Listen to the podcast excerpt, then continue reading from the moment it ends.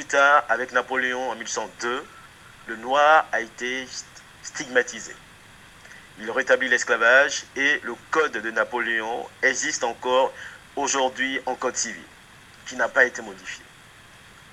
Après ça, on a des lois. Attends, attends, attends, juste, je te coupe parce que tu viens de dire que le code encore de Napoléon, c'est encore là. Non, le code Napoléon de, de 1800 est encore euh, d'actualité, en code, en code civil. Oui, oui, n'a pas été modifié. Bienvenue au goûter panafricain, au nouveau numéro. Aujourd'hui, le sujet, ça va être le racisme anti-noir, la négrophobie. Sujet euh, vraiment très intéressant et encore d'actualité malheureusement. Et aujourd'hui, j'ai euh, deux beaux invités pour parler du sujet. On va commencer par euh, la, dame du groupe qui, se, qui est très mystérieuse. C'est Ashen Sout. Comment tu vas? Je vais bien, merci donc de me permettre de participer à ce panel hein, qui est donc d'actualité. Merci beaucoup, encore une fois. Il n'y a pas de problème, merci à toi.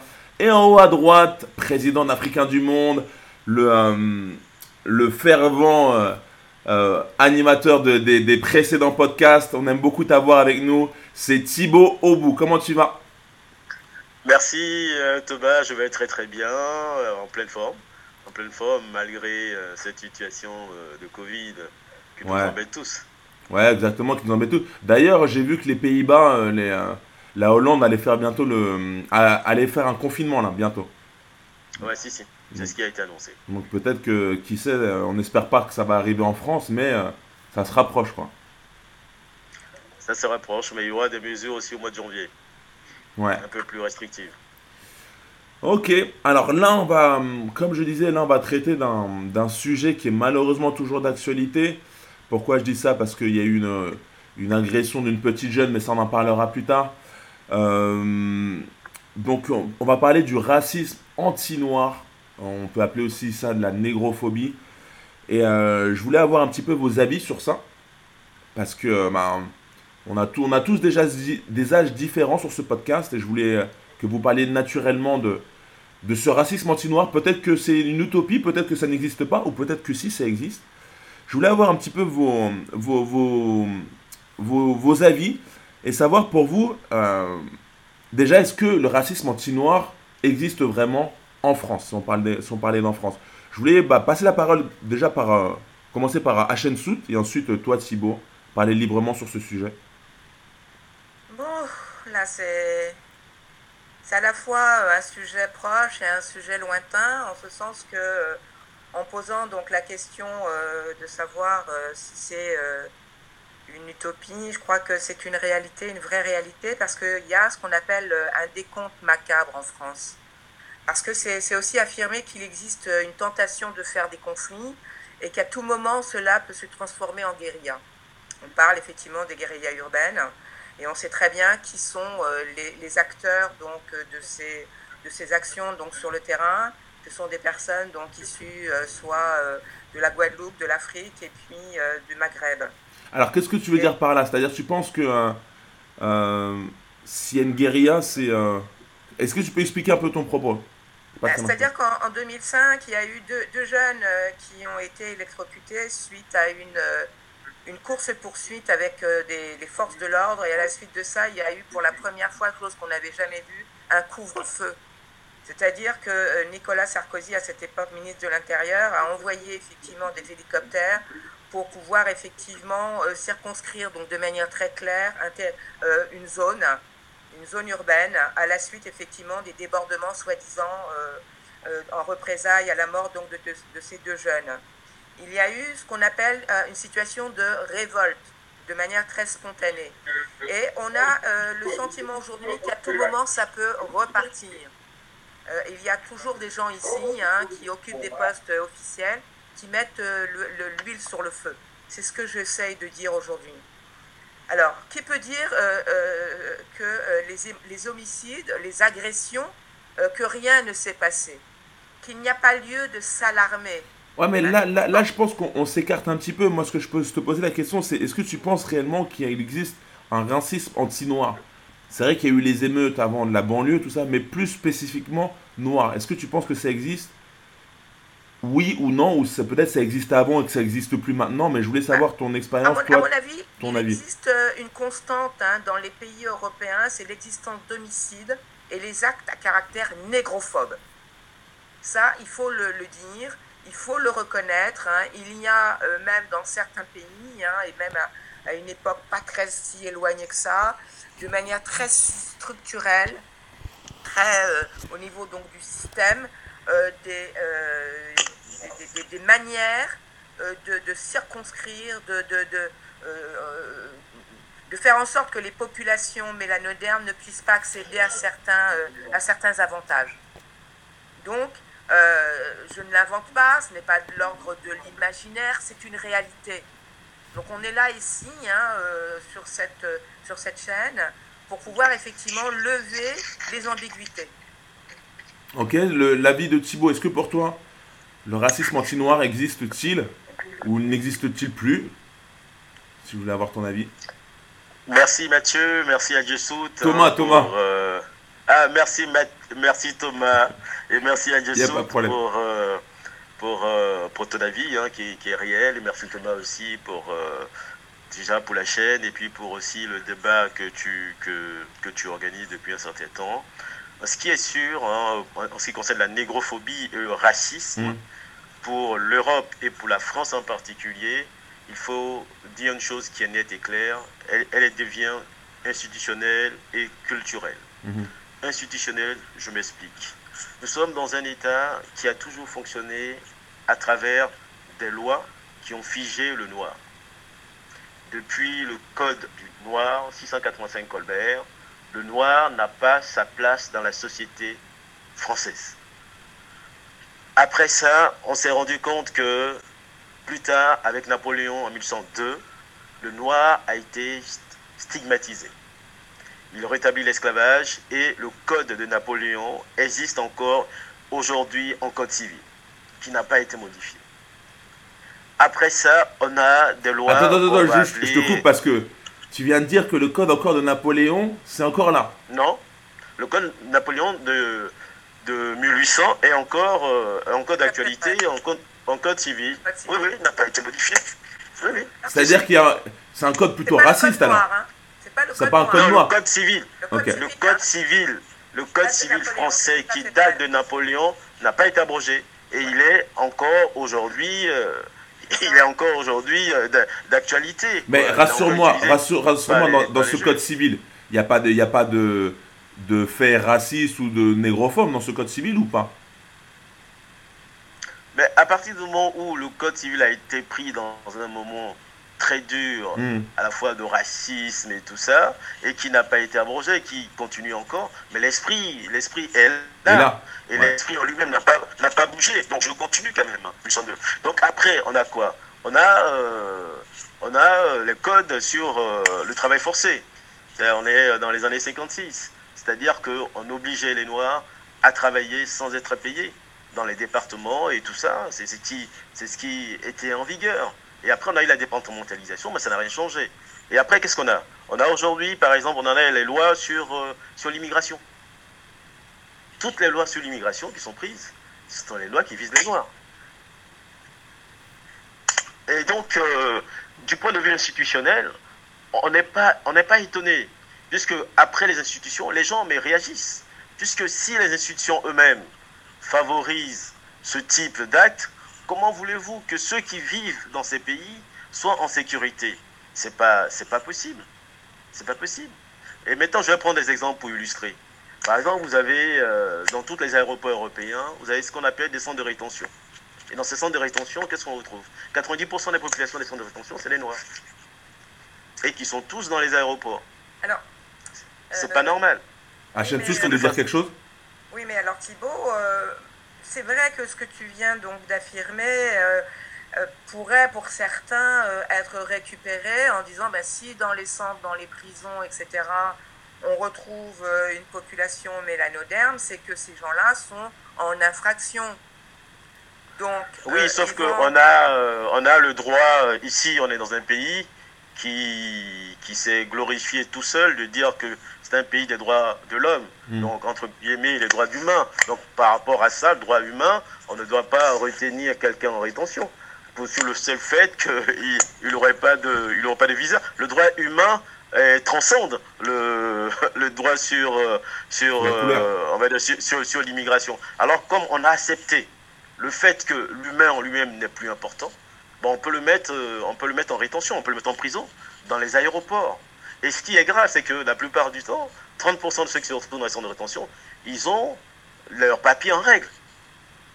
Donc, tu veux Sauf dire que que- c'est, en, gros, ils sont emprisonnés euh, euh, de manière euh, limite illégale en fait. Pour quelle Ouais, raison ils sont-ils sont- emprisonnés Et 30% sont emprisonnés de façon illégale. Pourquoi? Parce qu'il y a le prétexte que, étant donné que sur son compte, actuellement, pendant qu'il est aux frontières, son compte, le dépôt d'argent qu'il a sur son compte ne correspond pas à, à son séjour en France, par exemple, alors qu'il a son visa. Mm. On peut considérer aussi qu'il n'a pas loué, euh, il n'a pas réservé d'hôtel, et par conséquent, on peut le retenir en prison. Ça n'a pas de sens, tout ça. Maintenant, d'autres exemples aussi au niveau même intérieur. Dans les hôpitaux, par exemple.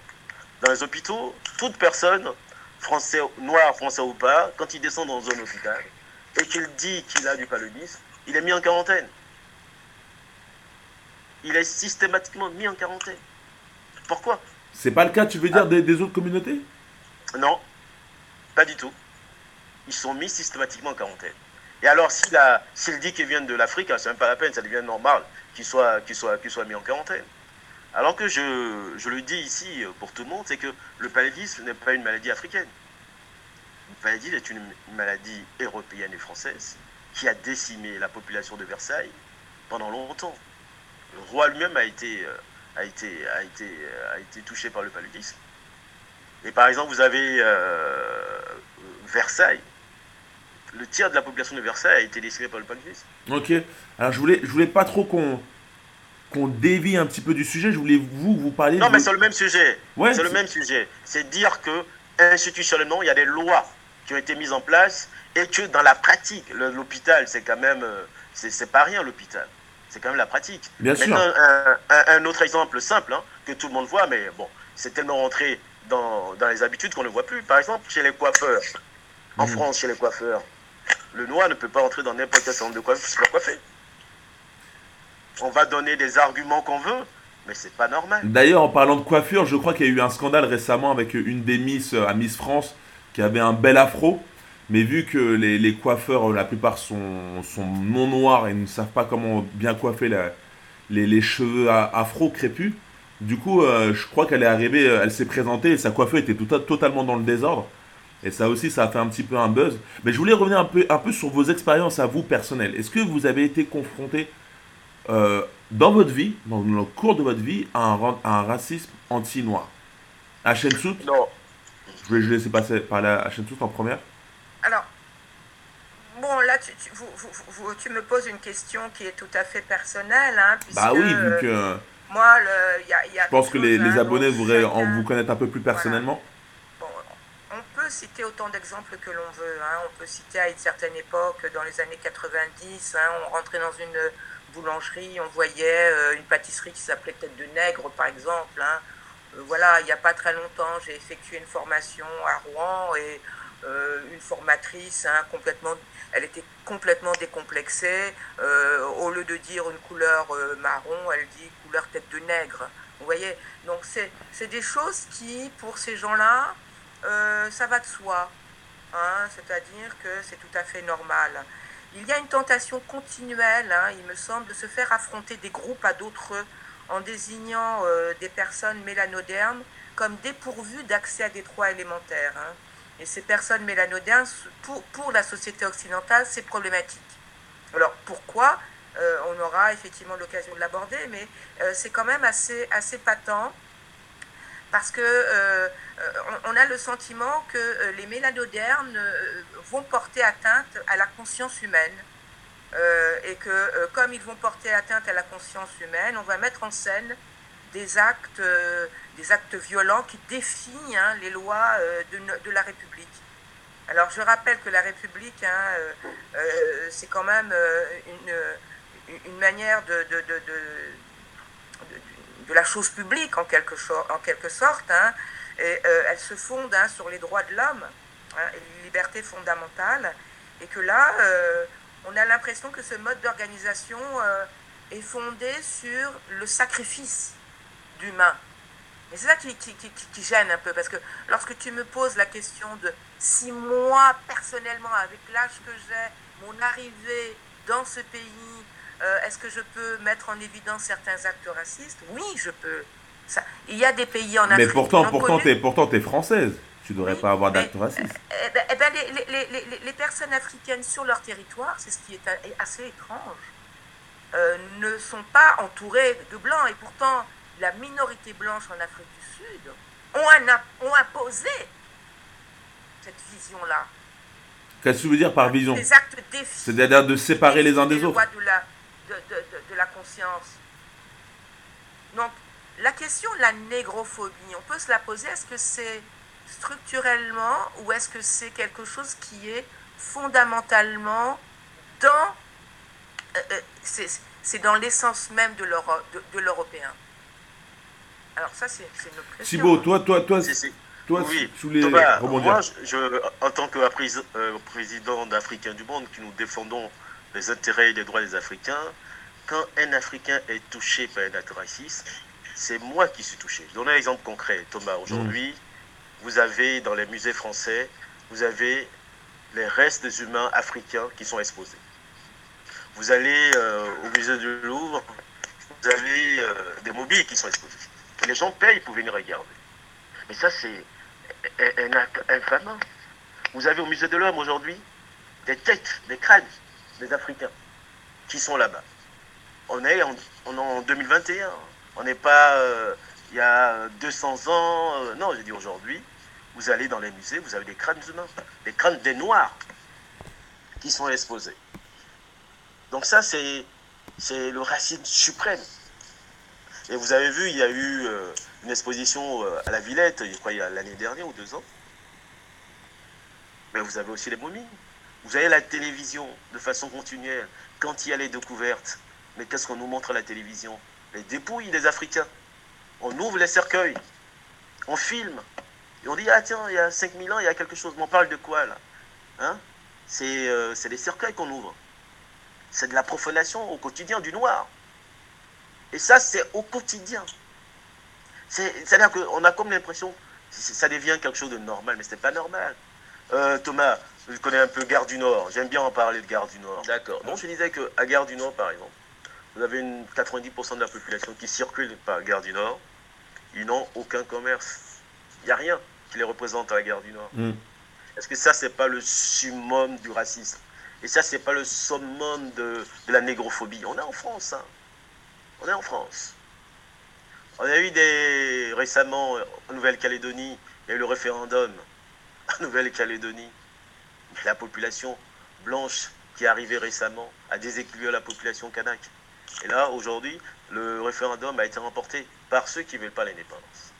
Est-ce que ça, c'est pas du racisme Institutionnel, organisé? En France, c'est permanent. Il y a des boulangers qui n'ont pas encore enlevé dans leur rayon euh, Jésus venait juste de le dire, les têtes de nègres et tout ça. C'est encore d'actualité. Tu penses, moi, moi je sais, je sais. Il y en a. Dans les années 90, 2000, il y en avait encore un peu. Maintenant, ils ont fait attention, on le voit beaucoup plus. Maintenant, ça s'appelle tête, euh, euh, tête meringue au chocolat ou un truc comme ça, mais. Euh. Mais c'est toujours la même chose. Et puis, il y a dans les chocolats aujourd'hui, dans les grandes surfaces, on peut les citer, Carrefour et tout ça, on a. Il y a Banania. Ouais, Banania, ouais. Encore vendu aujourd'hui, hein, en, en, plein en pleine France, c'est encore vendu. Donc nous sommes dans un pays où le racisme du noir, il est institutionnalisé. Il faudrait... on fait Ouais, ouais, vas-y, je, laisse continuer, vas-y, vas-y. Oui, on fait en sorte que, en fait, le noir lui-même, quand il se trouve en Europe ou en France, se sent extérieur de la société française. Alors, comme je le répète durant tous nos, euh, euh, tous nos vidéos, c'est que le noir, il est le premier habitant de la France. Donc comment se fait que ce premier habitant est toujours mis à l'extérieur de son propre pays? C'est pas normal. C'est pas normal. C'est exactement. au jour d'aujourd'hui, Thomas, je finis juste encore. Les grandes chaînes de, on va dire, euh, que tout le monde regarde. TF1, Antenne 2, tout ce que tu veux. Il n'y a pas de noir qui présente un journal. On est en 2021. Est-ce que ça, c'est pas du racisme? C'est intéressant que tu parles de ça parce que je regardais, euh, il y avait le, CSA, là, le, comité de, l'audiovisuel, et le CNCDH, qui est la communauté des droits de l'homme, enfin, qui encourageait pour lutter contre la négrophobie, euh, d'encourager en fait la représentation des hommes, euh, des hommes et des femmes noirs en fait dans les fonctions d'expertise et qu'on les voit un peu plus au niveau de l'image. Est-ce que vous trouvez que ça s'est amélioré depuis 10 ans au niveau de l'image, qu'on voit plus de noirs à la, à la télé ou ou je sais pas, dans les, dans les publicités, etc., ou que ça n'a pas trop changé Vos avis Alors. Et est-ce que vous pensez que ça peut être la solution de voir plus de noirs euh, en tête d'affiche? Alors moi je voudrais, parce que j'avais euh, effectivement euh, visionné un certain nombre d'interventions d'un représentant donc, de la brigade anti-négrophobie, hein, qui avait effectivement très bien explicité hein, les ressorts de la négrophobie au travers euh, de la publicité, du cinéma euh, et puis de la musique. Euh, là, on, est plutôt au niveau de l'imaginaire, c'est-à-dire comment est-ce que les, personnes, hein, au, niveau culturel, vont s'emparer d'un espace où ils ont une certaine liberté d'être noir ou blanc. Hein, c'est-à-dire que pour un blanc, il peut être un peu comme Elvis Presley, il peut chanter du noir. voyez? Donc c'est vraiment un espace un peu préservé où euh, le blanc se joue des codes. C'est-à-dire qu'il va, euh, euh, par exemple, faire de l'anthropomorphisme, se mettre en, scène un animal qui a des, attributs humains. il va être un blanc avec des attributs de, noir. il va se grimer en noir. Vous voyez, c'est de l'ordre effectivement de l'imaginaire. Moi, je pense que ce que vient de dire euh, le représentant donc d'Africains euh, du monde, Thibault, est extrêmement important. Là, il vaut mieux parler de choses qui fondent le vivre ensemble, c'est-à-dire la République et la démocratie. Mettre des, personnes en centre de rétention sur des motifs fallacieux, euh, là, on touche réellement à quelque chose qui est de l'ordre de l'existence même de l'être humain. Ce n'est pas son image uniquement, c'est est-ce qu'il peut vivre avec le moins possible sur un territoire. Lorsque l'on met quelqu'un en centre de rétention sans qu'il puisse se soigner, sans qu'il puisse se défendre, sans qu'il puisse manger, etc., avec seule, seule euh, espérance, l'insulte de lui dire tu vas retourner d'où tu viens parce que chez toi on est persuadé que même nous-mêmes on peut faire mieux que ce que tu fais, c'est ce que nous disent les Européens lorsqu'ils arrivent en Afrique. C'est la suprême insulte. Et c'est là que l'on doit être vigilant. Parce que, n'oubliez pas, euh, j'ai effectivement euh, fait des recherches, mais je dois encore continuer. Euh, L'Afrique, avant l'arrivée des Européens, était déjà des États démocratiques. Pas démocratiques au sens où on l'entend aujourd'hui en France et en Europe, mais ils arrivaient à vivre ensemble. Et ça, c'est très important. Alors, quand, tu, quand tu dis ils arrivaient à vivre ensemble, c'est-à-dire bah, c'est-à-dire entre pays africains. Il y avait clergés, il y avait le clergé, il y avait les, les, les, les personnes détenteurs donc euh, de, euh, de, de, investis donc du pouvoir politique. Mais les personnes non africaines qui venaient, qui venaient dans, les, dans les pays africains, par exemple une personne blanche, non, non noire, comment elle était accueillie? Est-ce qu'il y, avait du racisme non, non, non noire qui était intégrée dans des, dans des sociétés antiques euh, africaines. Je n'ai pas vu des cris où on tue parce qu'il est blanc Hein, sur ce seul motif, un Européen dans, en terre africaine. C'est vrai que on peut chercher dans l'histoire. Euh, c'est rare de, voir euh, des, euh, des actes racistes, mais de, de inverse. Alors, ce que dit aussi Thibault, c'est que lorsque l'on renvoie une personne africaine dans les geôles et en lui disant tu retournes d'où tu viens, c'est lui renvoyer l'image qu'il n'est pas citoyen. Donc, c'est un peu une, une, lecture euh, de, de, du partage d'un espace. C'est-à-dire qu'à l'époque, la cité était occupée par des gens qui étaient non citoyens. Et c'était des esclaves, etc. Donc, on pouvait en faire ce que l'on voulait. C'est-à-dire que ceux qui étaient euh, les décideurs, ceux qui avaient la citoyenneté, faisaient donc des esclaves ce, qu'ils, ce, qu'ils, ce, qu'ils, ce dont ils avaient selon leur bon plaisir, en quelque sorte. Vous voyez? Et donc là, lorsqu'on renvoie une personne africaine en lui disant tu n'es pas citoyen de ce, de ce territoire-là, c'est un peu de ça dont il s'agit. Et les meurtres et les homicides à l'égard donc des personnes mélanodernes relèvent un peu de ça. C'est-à-dire, on fait de personnes ce dont on a envie. Oui, c'est ça. Et donc, euh, euh, Thomas, pour continuer un peu sur euh, le racisme institutionnel, je vais prendre aussi notre exemple sur l'école élémentaire. À l'école élémentaire, on apprend aux enfants l'évolution humaine. Donc, qu'est-ce qui se passe sur les. Encore aujourd'hui, hein, qu'est-ce qui se passe sur les, sur, sur, les images qu'on montre aux enfants? C'est-à-dire que l'enfant, l'humain, l'être humain, il reste accroupi, il est noir, accroupi, et quand il commence à se lever, il devient blanc, il commence à marcher. C'est vrai. Et là, aujourd'hui, on apprend ça dans les écoles aux enfants. C'est vrai qu'on en fait, on fait même pas attention, c'est vrai, mais c'est vrai. Voilà. Quelle image voulez-vous que l'enfant ait? Alors qu'on sait pertinemment que l'homme moderne qui arrive en Europe, c'est le noir. Il arrive en Europe moderne et il arrive en Europe en tant que roi. Tout, pratiquement toutes les royautés sont africaines. Donc comment se fait-il qu'on enseigne à l'enfant que non, si tu es accroupi, tu ne marches pas, tu n'es pas encore humain et que pour être humain, il faut être blanc, il faut être debout? Ça, c'est un.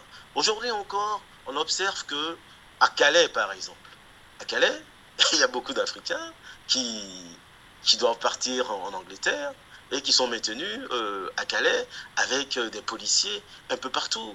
Et euh, quand ils veulent partir avec des raids, mais on tire sur leur, sur leur rad par, des gens qui sont censés les, les mettre en sécurité.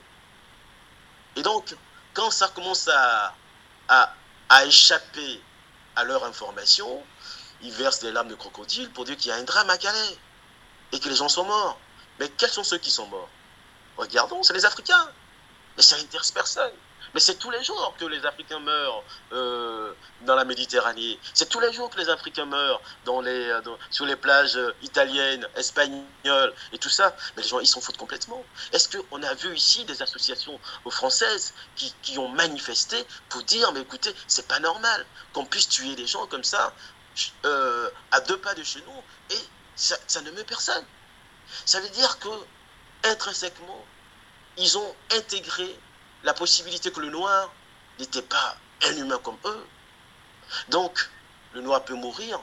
Bon, on passe, on fait autre chose depuis la plupart du temps. S'asseoir à 20h au, journal de 20h. À 20h, il y a quoi à 20h euh, partout dans le monde et en France Les gens dînent, ils sont à table. Mais ça leur est jamais arrivé dans la tête de dire non, à 20h, on passe pas ça à table puisque les gens sont en train de manger. C'est-à-dire que l'indignation n'est plus à partir du moment où on est africain.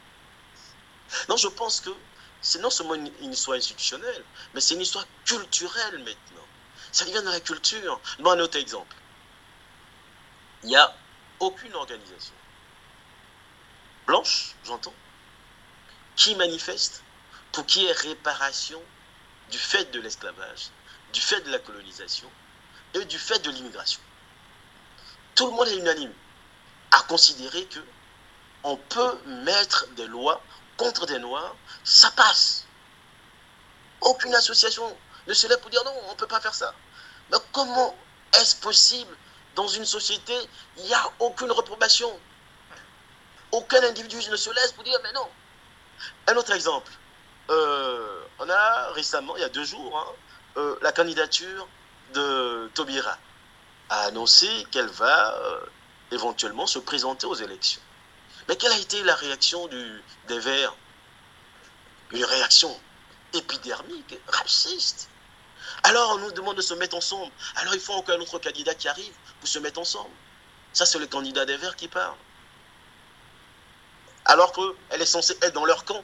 Tu veux dire qu'ils ont, ils ont limite fait scission, parce que j'ai pas trop suivi, mais euh, tu veux dire en fait en gros qu'ils sont désolidarisés de, de Tobira Il y a deux jours, Tobira a invoqué la possibilité de se présenter aux élections présidentielles. Hmm. Yannick Jadot a réagi immédiatement. Vous dire, mais écoutez, on nous demande d'être ensemble, et là maintenant il y a d'autres candidats qui viennent se rajouter. La politique, c'est du sérieux. On ne peut pas venir comme ça sans être préparé. Il s'agit quand même d'une ministre de la Justice. Tobira a lutté depuis plus de 30 ans, elle est dans la politique. Donc on ne peut pas parler d'une organisation, de sérieux, de quelqu'un qui a... L'expérience de 30 ans. Toute l'expérience de 30 ans, tous les bagages académiques, toute l'expérience professionnelle. Elle vient pas pourrir. Et en plus, elle a une communauté. La France ne reconnaît pas des communautés, mais la France a les départements un peu partout. Donc, pourquoi elle ne se présenterait pas? Le racisme est tellement fort dans l'esprit des politiques et dans l'esprit de tout le monde que chacun parle comme il veut, même si on fait semblant qu'il y a une sanction, donc c'est devenu pénal, le fait les actes racistes sont pénalisés, en réalité, elles ne sont pas réellement condamnées. Puisqu'on ne peut pas comprendre qu'encore aujourd'hui, en 2021, en France, puisse avoir ce genre de réaction des politiques. On parle. On considérer que c'est une, une, candidate comme une autre. Exactement. Chacun fait sa campagne. Alors. Chacun fait sa campagne. Tu voulais rebondir, à euh, Sout Oui, je, voudrais juste euh, revenir un peu. C'est vrai que euh, je suis très émue donc, lorsqu'on parle de tout ça et, on s'emporte. Mais, mais pourquoi tu es émue? Je suis émue parce que ce que dit Thibault, c'est un perpétuel recommencement et pour moi, il y a toujours une fin de quelque chose qui, qui est institué. C'est ainsi. C'est dans l'ordre des choses. Il y a toujours quelque chose qui, qui naît, qui, qui, grandit, qui décline pour pouvoir laisser la place à autre chose. Euh, la République n'a pas toujours été en France, mais euh, c'est un mode d'organisation euh, qui, est, qui, est, qui est bien ancré en France et qui est synonyme de démocratie. Et comme je l'ai dit tout à l'heure, la démocratie hein, renvoie à celui qui participe aux décisions politiques hein, par, en tant que citoyen, et donc, on peut dire que toutes les personnes qui ne sont pas citoyennes sont exclues donc de, euh, cette, euh, de, ce mode de décision, en quelque sorte, des représentants. Alors, qu'est-ce qu'on fait donc de ceux qui ne sont pas citoyens? On les met en centre de rétention? Les victimes mélanodermes, qui sont justement euh, alors il faut se rappeler que le mot ostratisé, c'était aussi un principe euh, de la démocratique pour pouvoir effectivement éloigner les gens euh, qui mettaient à mal ce système-là et donc on les éloignait justement pour, que, pour se protéger. Donc est-ce qu'on n'est pas sur une sorte de construction qui est dans les inconscients et que les victimes mélanodermes ou les témoins, les lecteurs, leurs familles, qu'ils soient français ou pas, hein, mais qu'ils soient euh, mélanoderme, essentiellement, ils disent que les valeurs républicaines euh, énoncées dans l'article premier de la Constitution et euh, voilà dans la Constitution que sont liberté, égalité, fraternité ne leur sont pas appliquées. Et ce qui est grave, c'est que les jugements qui sont rendus à l'encontre des, auteurs leur donnent raison. C'est-à-dire que ces auteurs-là, excusez-moi, ne sont pas inquiétés. Alors, est-ce que la démocratie au sein de la République est soi-disant un rempart contre la tyrannie? Parce que si effectivement on voit un certain nombre de, euh, personnes, hein, des grandes gueules, comme je les appelle, qui se permettent effectivement d'insulter à tout va les personnes qui ne sont pas citoyens de ce pays, euh, pour euh, les mettre à la vindicte populaire, euh, est-ce que ces personnes-là sont les remparts contre la tyrannie? Et quelle tyrannie? Est-ce que les, ceux qui étaient donc qualifiés de gilets jaunes, il y avait des mélanodermes aux côtés donc de leurs frères européens? De quoi parle-t-on aujourd'hui? De quelle lutte parle-t-on aujourd'hui? Un État institué démocratiquement se donne pour but de protéger la population de l'oppression et de l'arbitraire. Ce n'est pas le cas en France. Ah. L'arbitraire existe toujours. Ok. Tuer, excusez-moi, tuer George Floyd et tous les autres victimes, est-ce un sacrifice sur fond de culture religieuse? Ouais, mais là, là Parce que, excusez-moi, là, là c'est un, un, autre pays, là, que tu parles. Excusez-moi, mais c'est important pour moi de le préciser. Parce que les chrétiens du Ku Klux Klan, on recourt aux pendaisons des mélanodermes avec la croix glorieuse en flamme. Ce n'est pas rien la croix. D'accord? Et ils partent en campagne. Contre qui? Les citoyens américains. qui tuent aujourd'hui des Noirs. Et qui, heureusement, de plus en plus, ils sont inquiétés. Font-ils des sacrifices expiatoires pour évacuer ce qui est considéré comme l'incarnation de la malédiction dans une société blanche, c'est-à-dire l'accès des Africains américains à leurs droits constitutionnels? C'est-à-dire qu'il faut revenir non pas à l'émotionnel, mais au système. Parce que les mélanodermes, même s'ils ne sont pas citoyens, ils ont des droits humains. Ok, bah là on, a parlé un peu des États-Unis. Je voulais un petit peu, bah c'est bien parce qu'on rebondit sur, sur, un peu sur l'international. Je voulais avoir ton avis, toi Thibaut, savoir si euh, tu as pu le constater aussi dans d'autres pays qui avaient ce racisme anti-noir et si c'était plus virulent, virulent pardon, ou euh, différent de, de, la France. Le problème, le problème avec euh, le peuple africain, c'est que malheureusement, le peuple africain étant déposité des cinq continents, ils sont originaires des cinq continents, comme les autres peuples veulent prendre la place des populations africaines, mais ils se sont, ils se sont euh, armés pour faire en sorte de les minorer. Je prends le cas des pays, des pays euh, du monde arabe, par exemple. Hmm. Dans tous les pays du monde arabe, 40% de la population est noire, mais ils sont mis en situation très difficile. Même si pas l'arabe, même s'ils font tout, ils sont musulmans, ça ne sert à rien. Ils sont vraiment minorés à maximum. Au Japon, au Japon, on a une population africaine qui n'existe pratiquement plus. Alors qu'aujourd'hui, dans les îles japonaises, pratiquement toutes les petites îles japonaises sont habitées par les Noirs. on n'en parle pas du tout. Ils sont complètement mis à l'écart. C'est comme ils n'existaient pas du tout. Ça, c'est le cas. Mais en Afrique, vous avez un pays qui s'appelle euh, la Mauritanie, où les Noirs mauritaniens, composant 70% de la population, sont mis en situation d'esclavage. Ça, il s'agit de l'Afrique. Mauritanie, aujourd'hui, pendant qu'on fait cette vidéo, le noir mauritanien n'a rien, il est esclave. Ça, c'est, ça, c'est en, Afrique. Au Mali, l'armée française a bombardé par avion un mariage. Un mariage. Alors qu'aujourd'hui, on sait que les avions sont équipés de caméras et on voit ce qui se passe. L'ONU n'a rien dit. Au contraire, Madame Parly, qui est ministre de la Défense, elle a dit non, euh, les soldats français euh, euh, n'ont pas visé une famille qui se mariait, mais c'était des, des djihadistes.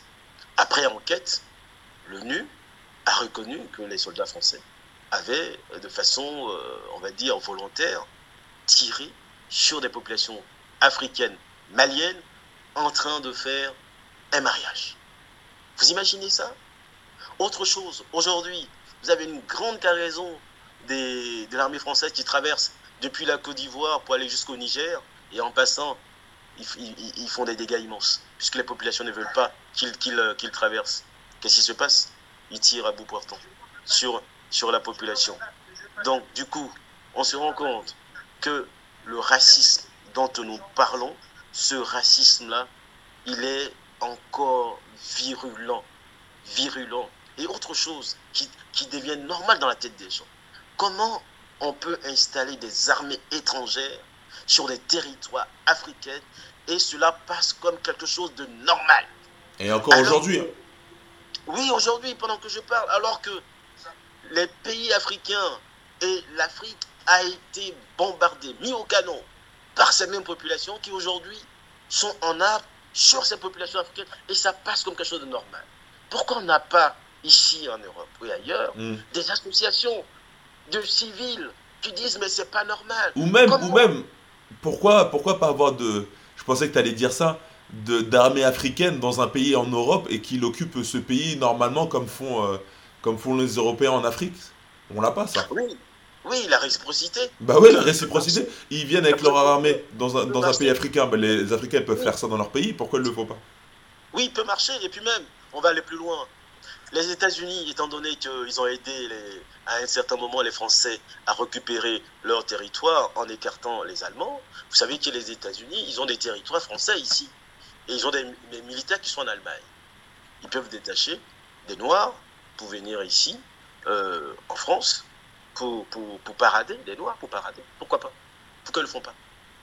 À l'inverse, vous avez le camp de Diogo Garcia. Diogo Garcia, c'est au nord de Madagascar. C'est un camp militaire qui appartient à l'Angleterre et aux États-Unis.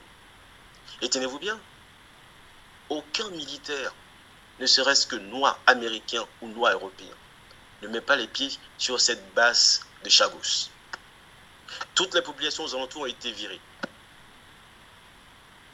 Vous imaginez Le racisme, c'est vraiment quelque chose qui a été institué par les Blancs dans la possibilité de se dire nous allons maintenir les Noirs pendant longtemps. Une, Alors qu'ils peuvent Une suprématie, en, gros. Une suprématie d'une. Ça va, au-delà de ça. Euh, Thomas, ça va au-delà de ça. C'est-à-dire qu'ils sont arrivés à un moment où ils trouvent légitime d'agir comme ça. Je donne un exemple, mais qui paraît banal. J'ai une dentiste qui est de l'Argentine. Et euh, bien avant que je rentre dans le cabinet, on a, eu des échanges comme ça. Et elle m'a dit, mais monsieur, euh, vous venez d'où? J'ai dit, je suis africain. Il dit, ah d'accord, ok. Elle dit, moi je suis de l'Argentine. Et comme ça, je lui dis, madame, est-ce que vous savez qu'il y a des noirs en Argentine? Vous savez la réponse qui m'a sorti Mais non, jamais de noirs en Argentine. Ça n'existe pas. Il n'y a jamais eu de noirs en Argentine. Je dis, mais madame, si vous êtes de l'Argentine, vous pouvez vous rendre compte que il y a les pampas et tout ça, c'est des zones où il n'y a que des noirs. Même s'ils ont été minorés. C'est une zone africaine. Elle, non, elle était dans tous ces états. Pour elle, l'Argentine est un pays blanc. Donc j'étais obligé de lui dire, mais madame, les blancs arrivent en Argentine. À quel siècle? Au 19e. Hein. C'est pas longtemps qu'ils sont là-bas au 18e. Elle dit, ah d'accord. Ça, ça veut dire que quel que soit le, niveau académique de la personne, elle est convaincue que le noir n'existe pas. On en est là. On est dans, un, dans une culture, dans une culture du racisme. Mais on ne doit pas baisser les bras. Parce que notre, euh, notre zone de, on va dire, de, de conquête et de, de gloire est tellement longue que le racisme de circonstances ne peut pas effacer tout ce que nous avons institué à travers le monde. Alors, je voulais alors juste avant, parce qu'on on allait sur un, racisme, comme disait Thibault, institutionnel, donc à grande échelle aussi, avec l'international, avec euh, tout ce qui se passe, mais il y a aussi des faits divers. Et récemment, c'est d'actualité, c'est pour ça que je vous en parle, c'est qu'il y a une, petite, une petite fille qui était en sixième qui s'appelle euh, Anna Chloé, euh, qui était dans une école, qui est, encore dans un, collège privé catholique à, Chambéry, et qui a été, euh, qui a été victime d'injures de, racistes depuis le début de l'année.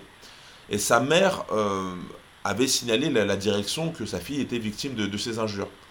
Sauf que la direction n'a pris aucune mesure. Résultat, en fait, le 15 décembre, elle s'est faite, soi-disant, elle est tombée sur, sur, sur le sol, et elle s'est fait hospitaliser. Et on a découvert en fait qu'elle avait une, énorme cicatrice, elle a, eu plus de 20 points de suture.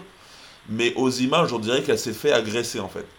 Et la mère de cette jeune fille, Anna Chloé, est, est allée se plaindre au niveau de la direction et ils lui ont répondu très froidement que euh, bah, qu'elle était tombée et qu'ils ne pouvaient rien faire.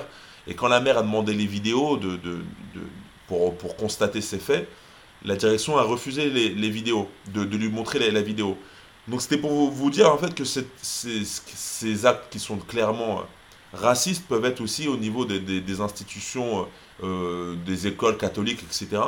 Et pour, pour montrer en fait que c'est encore d'actualité. Et je voulais un petit peu avoir vos avis sur ça, en fait, sur, sur des faits divers aussi que vous avez pu voir, des actes négrophobes. Et qu'est-ce que vous en pensez aussi de cette, de cette affaire de cette, de cette petite de, jeune fille à Chambéry qui est encore hospitalisée? Non, moi je pense qu'à un moment, l'Africain doit passer à autre chose. C'est-à-dire que, étant donné que les faits sont avérés, déjà, un, la direction et l'école elles-mêmes doivent avoir réellement des conséquences. C'est-à-dire que mm. le directeur doit être viré. S'il n'est pas viré, une plainte doit être déposée et il doit payer. Il doit payer. L'école elle-même, nous allons mettre aussi la pression pour que cette école, au final, puisse aussi fermer. Oui, c'est vrai, on fait des analyses, mais à un moment, il faut passer à autre chose. On ne peut pas être là et observer que là, là, là. Mais c'est tout le temps. Là, euh, il y a quoi? Il y a deux ans, il y a un jeune doctorant qui, Diallo, je crois c'est à Rouen, qui a été sauvagement assassiné dans la rue. Alors, je n'ai pas, pas, pas donné tous les derniers faits qui sont passés sur cette affaire. comme tu dis, il faut, faut réagir et vu que cette histoire a beaucoup tourné sur Internet, notamment sur les réseaux sociaux, euh, la, mère a, fait appel un peu à, l'aide de beaucoup bah, de la communauté noire en fait. Et euh, beaucoup de, de, de, noirs en fait sont descendus dans cette ville à Chambéry, parce qu'il n'y en avait pas beaucoup à la base, donc il y, en a, il y en a certains qui sont venus de Paris, qui ont fait des heures de voiture, et qui ont fait un peu un siège devant cette école. Mais pour l'instant, on ne connaît pas la suite. Mais c'est juste que pour te dire qu'il y a quand même une, une réaction de la communauté. Voilà, je te laisse continuer. Mais il faut aller au-delà. Il faut aller de là, il faut que les plaintes soient claires, il faut que les responsabilités soient dégagées et que ce directeur d'école qui a eu euh, qui a eu ce cas depuis des mois, qui n'a pas réagi, doit être sanctionné. Mm. Il doit être sanctionné. C'est là qu'il faut qu'on arrive à ce point. Tant que les gens ne seront pas sanctionnés, qui ne payent pas, les choses n'évolueront pas. Et on leur fera euh, payer ça. En tout cas, Africains du monde s'engagent à, à être partie civile dans cette affaire pour que, effectivement, il puisse y avoir des comptes réels au plan de la justice. Il faut qu'ils savent, ils doivent savoir que on ne peut plus laisser passer. Rien ne doit plus être euh, comme ça, des faits divers, il n'y a plus rien derrière. Non, non. il y a une chose qui était assez étonnante tout à l'heure, je disais perpétuelle, euh, il y a toujours un recommencement.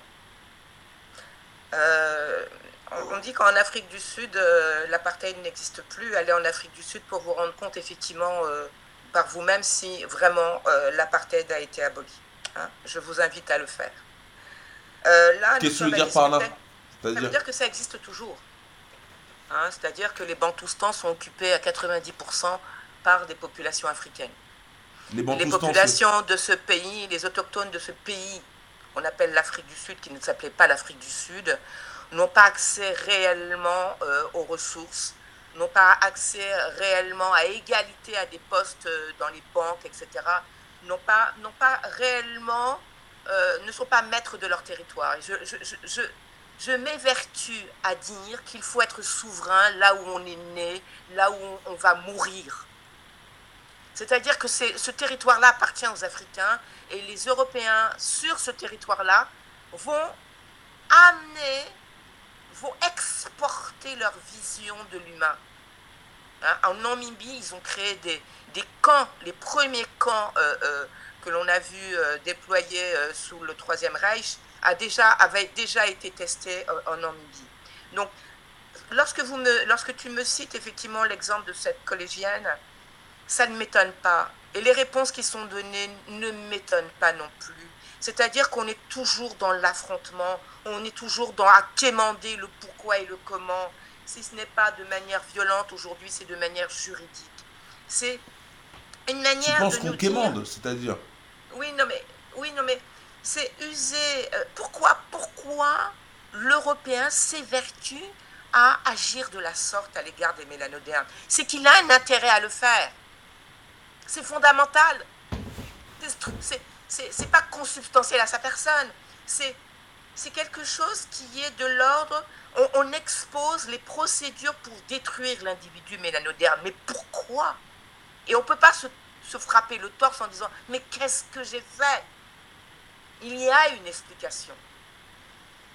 En, général, il faut regarder que ce sont des méthodes. Et lorsque effectivement on a affaire à des méthodes, c'est que l'Européen a compris à un moment donné de son histoire qu'il avait intérêt à normaliser, structurer son approche du mélanoderme. Alors moi je vais... Je il l'a fait, mais... je vais juste rebondir. et aujourd'hui, on voit que ces méthodes-là, elles sont instillées donc, dans, toutes les, dans toutes les institutions, dans, les représentants de l'autorité euh, n'arrêtent pas de, de, de, de l'énoncer. Le tout venant, hein, même votre voisin, initié par la presse, hein, pratique en toute impunité euh, les traitements réels et symboliques à l'égard des mélanodermes. Pourquoi? Parce qu'elle est fondée sur la richesse. Les mélanodermes sont à l'origine de la richesse des Européens. Et les Européens le savent. et vous ne pouvez pas leur enlever ça. Lorsqu'un euh, Européen va chercher les Africains pour les déporter dans les centres, dans les plantations, c'est parce qu'il sait la valeur du noir. Je voudrais ajouter que l'objet humain n'existe pas à proprement parler. C'est antinomique. L'objet est objet. L'humain est humain.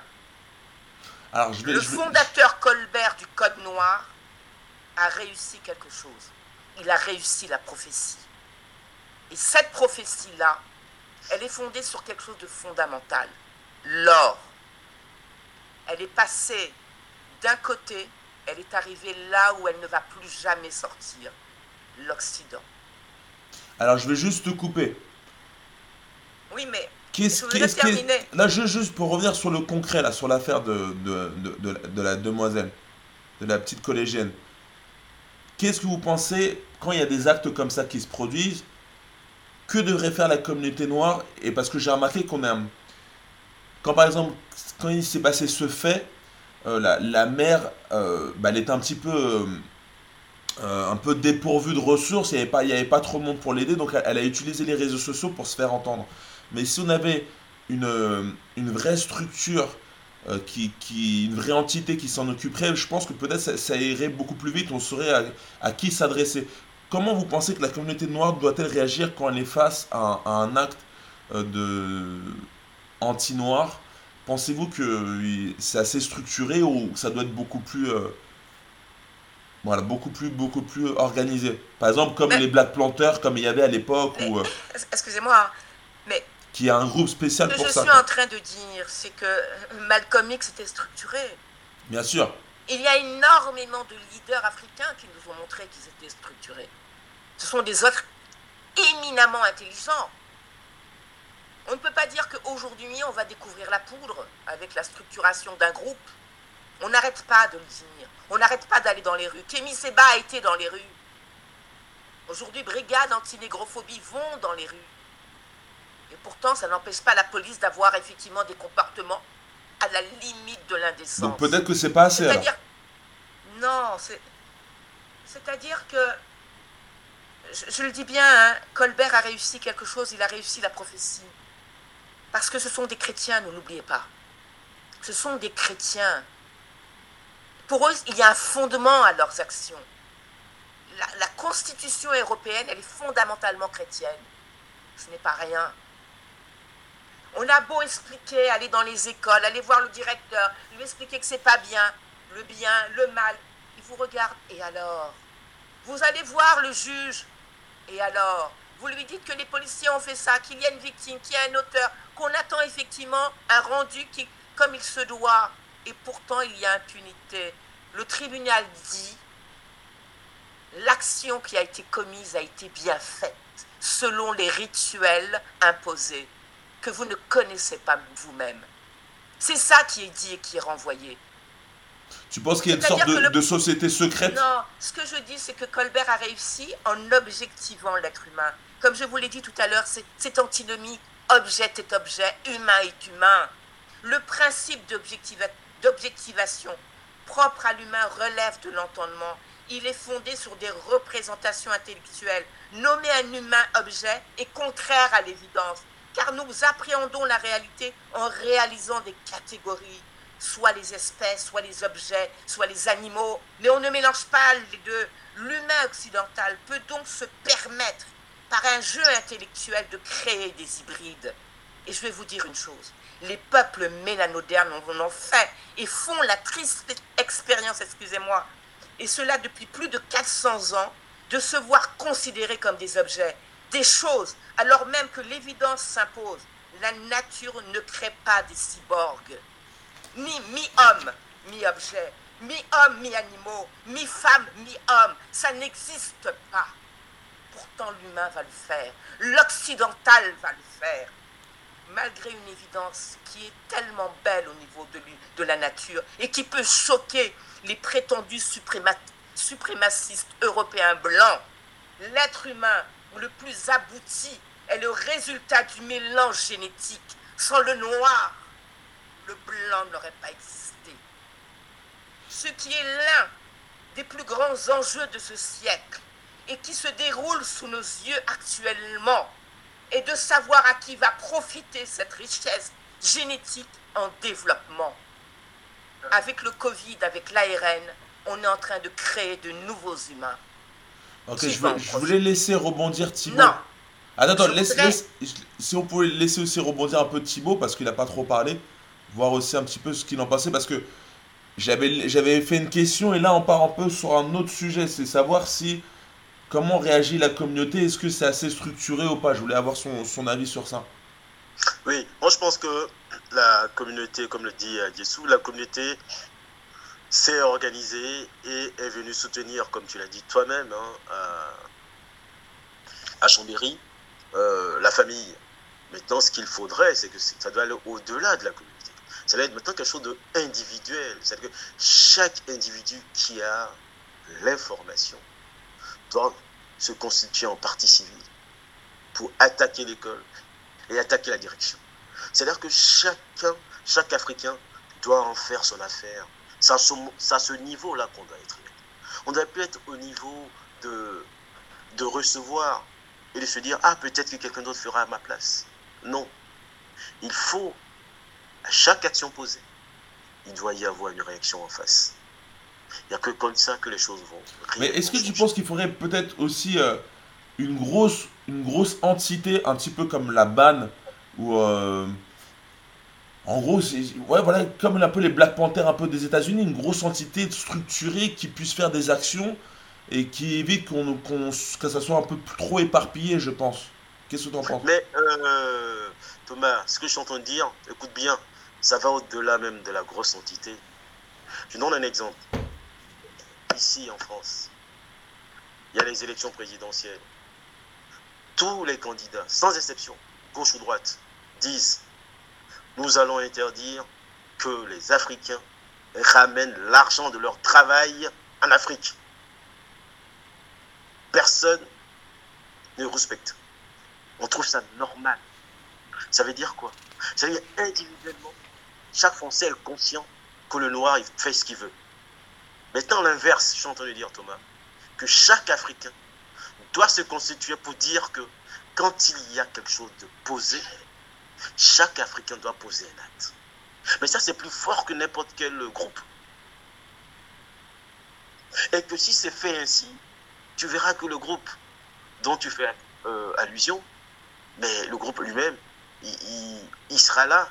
Mais l'efficacité individuelle est tellement forte qu'on n'a plus raison d'aller là-bas, même si les groupes sont là. Africains du monde existent, il y en a d'autres qui existent.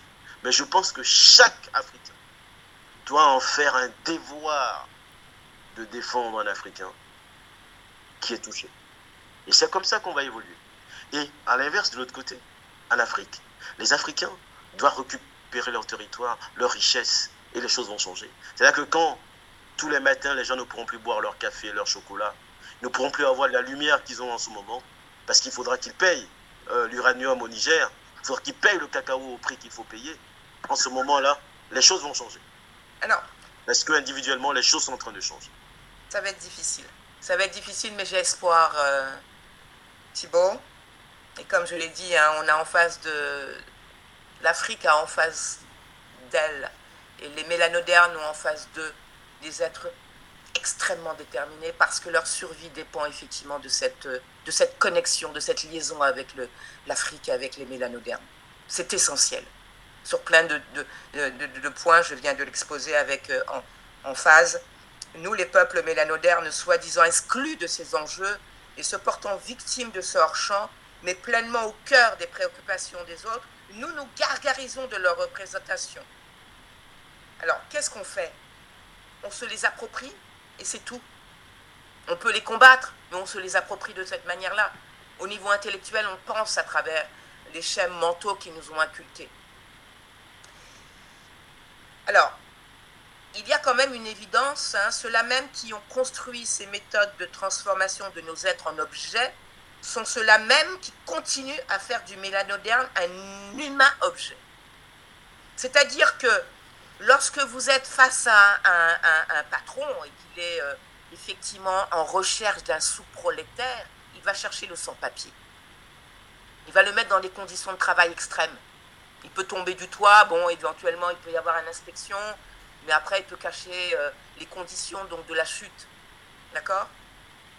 Ce que je suis en train de dire, c'est que le, système capitaliste tel qu'il est fondé a besoin effectivement de, du mélanoderme qui est en, un sous-homme. Et cette, cette condition-là, elle se construit. Comme je l'ai dit tout à l'heure, ce sont des méthodes. Et lorsque l'on a des homicides, lorsque l'on a comme cette petite fille qui a été agressée, qu'est-ce qui continue à dire? Qu'est-ce qui continue à faire du mélanoderme un humain objet? Et donc imbriqué dans le circuit de la production. C'est-à-dire que le mélanoderme est sacrifié, il est abattu, dénigré, comme un surplus de ce système de production de la richesse.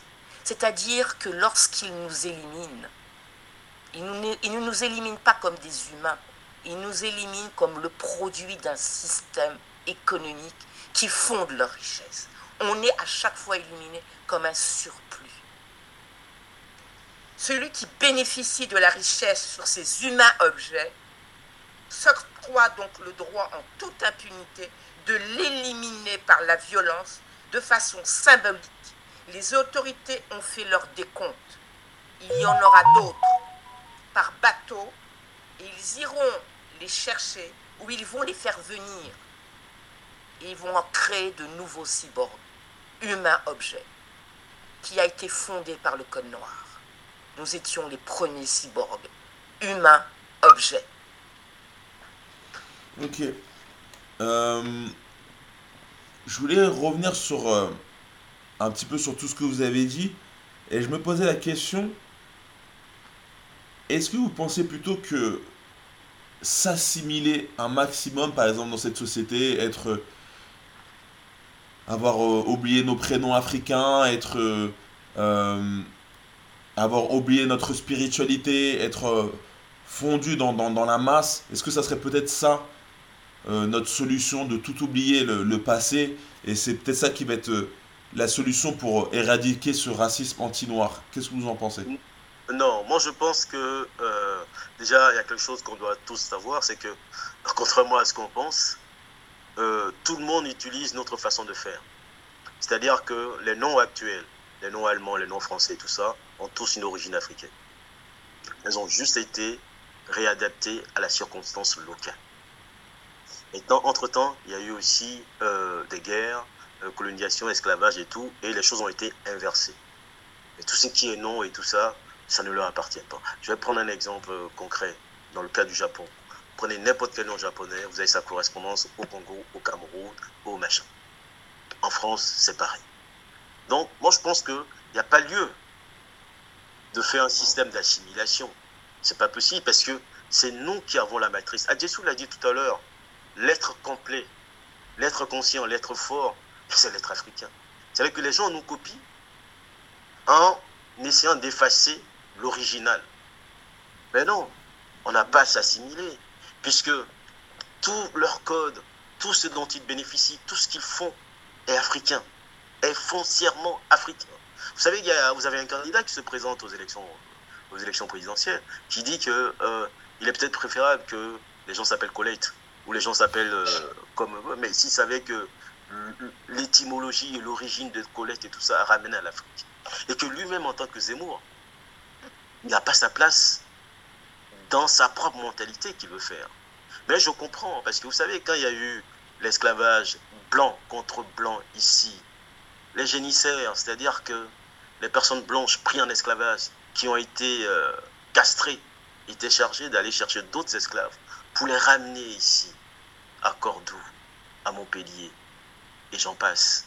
C'est-à-dire que la personne qui est chargée de maintenir l'autre dans le gouffre, cette même personne a subi la même chose.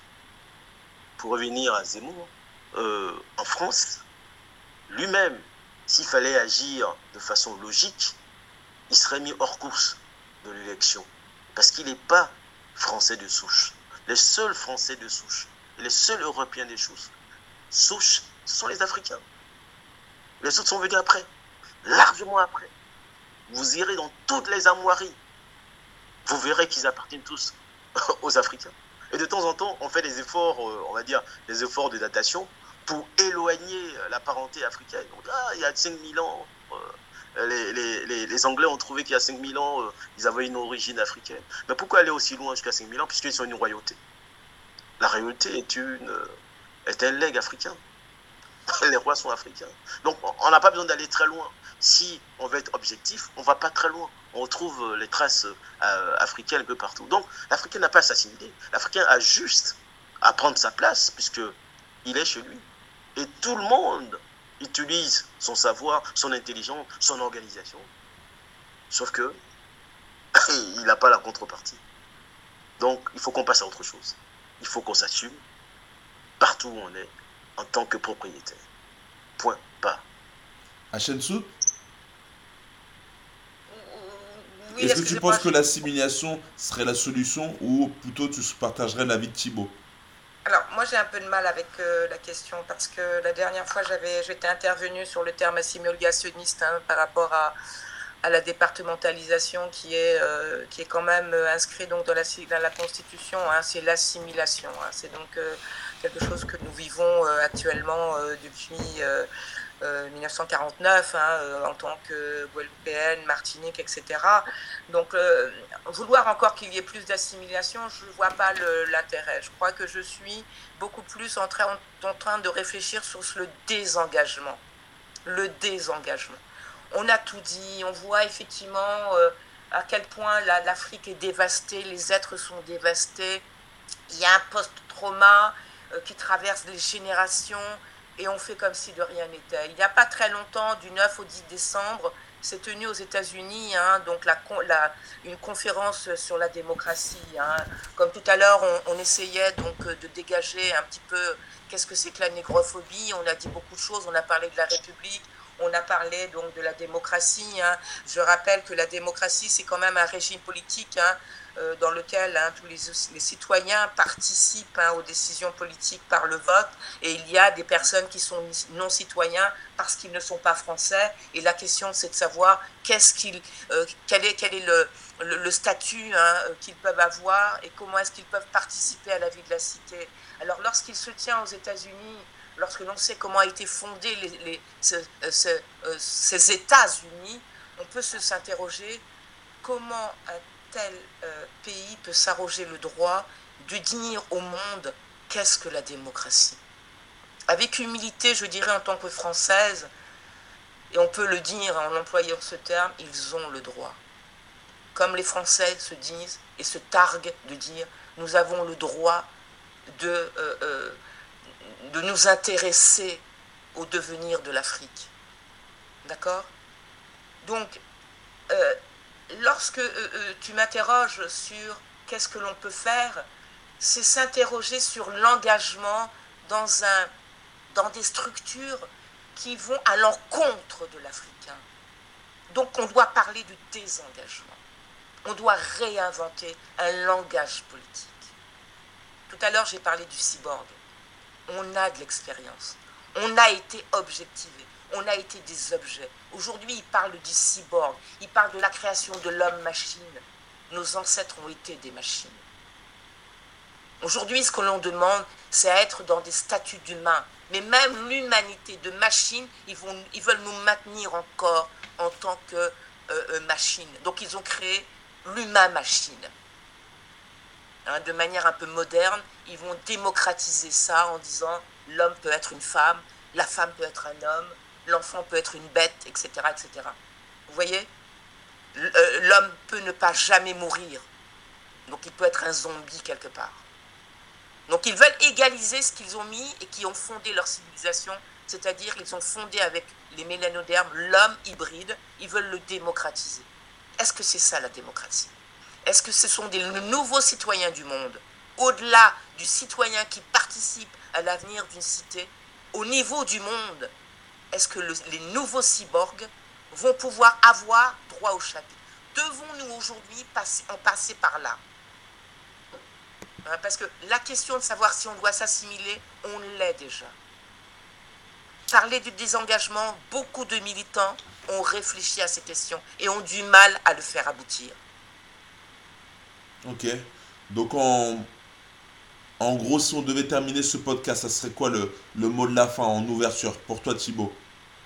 Oui, euh, bon déjà, euh, je te remercie hein, pour avoir Merci à toi. vraiment ce, ce thème sur la négrophobie parce que la France est un pays depuis plus de 45, un pays institutionnellement, foncièrement négrophobe. D'ailleurs, j'ai oublié, j'ai oublié de, mettre- de vous mettre une donnée, euh, ça, me, ça me revient maintenant.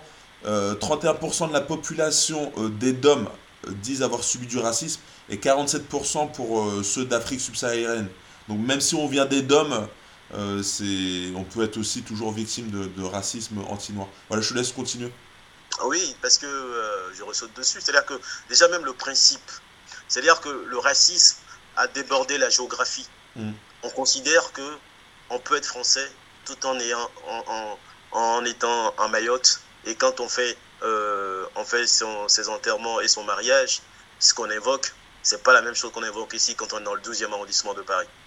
On considère qu'on peut être français en étant en Nouvelle-Calédonie et quand on fait euh, la fête des ignames, ce qu'on évoque, c'est ce qu'on se passe aussi en Côte d'Ivoire. Donc à un moment, ce raciste qui fait en sorte qu'on ne puisse pas nous voir nous-mêmes tels qu'on est, mais nous utiliser quand euh, c'est utile, on doit mettre fin à tout ça. Et je pense que l'Africain doit se dire que on a donné à cet Africain la charge de guider le monde. On lui a pas dit de rester à la, à la queue du monde. Non, on a dit, tiens, tu as la charge de guider ce monde parce que tu es le premier humain. Donc c'est à toi de mettre de l'ordre. Il appartient à chaque Africain, chaque Africaine, de faire ce qui est en son âme intérieure pour se faire respecter partout où il se trouve, parce que partout où il se trouve, il est le maître, il est le propriétaire, quelle que soit euh, l'éducation qu'on peut lui faire pour lui faire oublier qu'il est le propriétaire, qu'il est le maître, et que c'est le voleur qui devient le propriétaire, je lui dis qu'il est chez lui partout et que par conséquent, il doit se faire respecter. Je te remercie et je remercie Adjetsu. Merci à toi. Sout, le mot de la fin aussi? Oui, alors, euh, on a. C'est c'est- c'est un, peu- c'est un peu difficile à dire, mais euh, tout à l'heure, j'ai parlé du perpétuel. Et ça veut dire que l'on tient euh, ce qu'on appelle un compte, on, tient, on fait un décompte. Voyez? C'est-à-dire que c'est un décompte macabre, et je, m'évertue à le dire. C'est un décompte macabre au sein de, des républiques. C'est-à-dire qu'on a une organisation qui tient les comptes du surplus d'humains et du traitement qu'il va euh, subir parce qu'il en fait, ils, vont, vont faire de ces êtres humains des non-citoyens. D'accord? Donc ces non-citoyens vont être transformés, et c'est pas pour rien, en sans-papiers, en cyborg, etc., comme je viens de le dire tout à l'heure. Donc il y a quand même un enjeu fondamental. hein. Euh, on n'est pas là dans le rêve, etc., et à trouver des solutions. Parce que les véritables solutions, ils l'ont déjà. Ils l'ont déjà programmé. Je rappelle que euh, Biden a convié 17 pays africains à ce sommet sur la démocratie. Hein, la démocratie avec l'idée effectivement qu'il y a des citoyens qui vont euh, euh, s'engager euh, pour, pouvoir énoncer le devenir de leur pays. Ok? Donc il y avait donc le Ghana, la République démocratique du Congo, etc. Je voudrais rappeler quelque chose qui est essentiel, c'est que Wilson, le président Wilson, au sorti de la Première Guerre mondiale, avait un bel idéal hein, qui s'apparentait, excusez-moi, euh, comme l'identité donc même donc des, Occidentaux. Euh, c'est-à-dire qu'ils ils ont posé euh, un- un principe fondamental, c'est-à-dire ne plus s'entretuer entre Occidentaux. Pourtant, il y a eu la guerre de Sarajevo. D'accord? Ensuite, ils ont dit plus jamais. Ils ont posé comme base de maintenir des relations internationales apaisées à partir d'un certain nombre de points, notamment sur la démocratie, l'abolition de la diplomatie, etc., et notamment sur le, droit à l'autodétermination pour, pour, pour les pays, pour tous les, pour tous les peuples. Est-ce que c'est une vérité aujourd'hui? Même en Afrique, il y a des meurtres ciblés. Il y a de la négrophobie. Donc, pour ne pas euh, terminer sur un point comment dire, désespérant. Je voudrais rejoindre Thibault en disant que c'est un peu organisationnel. Il suffit d'être un peu réformiste, de penser en termes de réforme et de vouloir absolument participer en tant que citoyen ou d'acquérir un statut qui permette de, s'investir davantage dans ce pays ou dans les pays occidentaux euh, dans lesquels se trouvent les, afro les afro-descendants ou les africains etc. La question c'est, et je le dis, hein, qu'est-ce qu'on peut faire en dehors de la réforme? Et je m'évertue à vous dire, soyez costaud. L'Afrique est un très beau continent. Voilà. Ok, bah, merci à vous en tout cas d'avoir euh, participé à ce podcast. Merci, euh, merci à vous. N'hésitez pas les, les auditeurs à laisser vos commentaires sur ce, sur ce sujet. Euh, si vous voulez, si vous avez été aussi victime, pourquoi pas de, de, de bah, malheureusement d'actes anti-noirs. Et aussi bah, Thibaut nous montre son livre. Déjà émis les liens de, livres de Thibaut au bout. Donc si vous voulez vous procurer ces livres bah, d'ailleurs si tu voulais en parler encore un petit peu avant qu'on termine Thibaut oui, justement, sur le, sur le racisme, justement, dans ce, dans ce livre, j'évoque euh, le cas quand même d'un grand continent qui est l'Australie, qui a été complètement vidé de sa population. Et aujourd'hui, les Africains d'Australie représentent 2% de la population. J'en parle, la Tasmanie aujourd'hui n'existe plus. C'est-à-dire le dernier noir qui était, il a complètement disparu. La Nouvelle-Zélande aujourd'hui, quand on voit la Nouvelle-Zélande, on voit que des blancs, alors que la Nouvelle-Zélande n'est pas un pays blanc. La Nouvelle-Zélande est un pays noir. Donc, le racisme est une réalité. Et on, comme le dit Adjesout, on ne peut pas rire avec. On doit prendre des mesures pour être debout. Et pour être debout, il faut agir. Donc je vous conseille vivement d'acheter ce livre, de le lire et de comprendre les enjeux de notre société. Alors ton livre, pour ceux, que... ouais. pour ceux, pour ceux qui, qui, vont écouter le podcast en audio, tu peux rappeler le titre? Donc c'est l'universalité africaine face à l'ingratitude du monde européen et sémite. Très très bien. Les Africains sont positionnés partout en tant que maîtres. Donc ils ne peuvent que faire leur devoir. Alors, où est-ce qu'on peut trouver ce livre? Est-ce qu'on le commande sur Internet ou euh? Oui, le livre il est, euh, ben, euh, il est disponible. Vous, vous m'appelez directement, je vous l'envoie chez vous par la poste. Vous l'avez aussi sur Internet, c'est-à-dire sur la FNAC. Vous l'avez aussi sur, Amazon aussi. Amazon aussi, c'est disponible. Mais la, la meilleure façon, c'est euh, de le commander directement euh, via, euh, via mon téléphone et tout ça. Je vous l'envoie directement. Ou te, on, te laisser un commentaire sous la vidéo et on, et on te contacte à ce moment-là. De toute façon, je mets à chaque fois un lien de ton livre Amazon sous la vidéo pour se procurer. Ça marche. Bah, merci en tout cas à vous. pensez à vous abonner à ce podcast. Pensez à vous abonner à la chaîne. Et n'hésitez pas à mettre un like si ça vous a plu et à vous abonner. Et on se dit à très bientôt pour un prochain contenu. Merci à vous. À la prochaine. Merci Thibaut.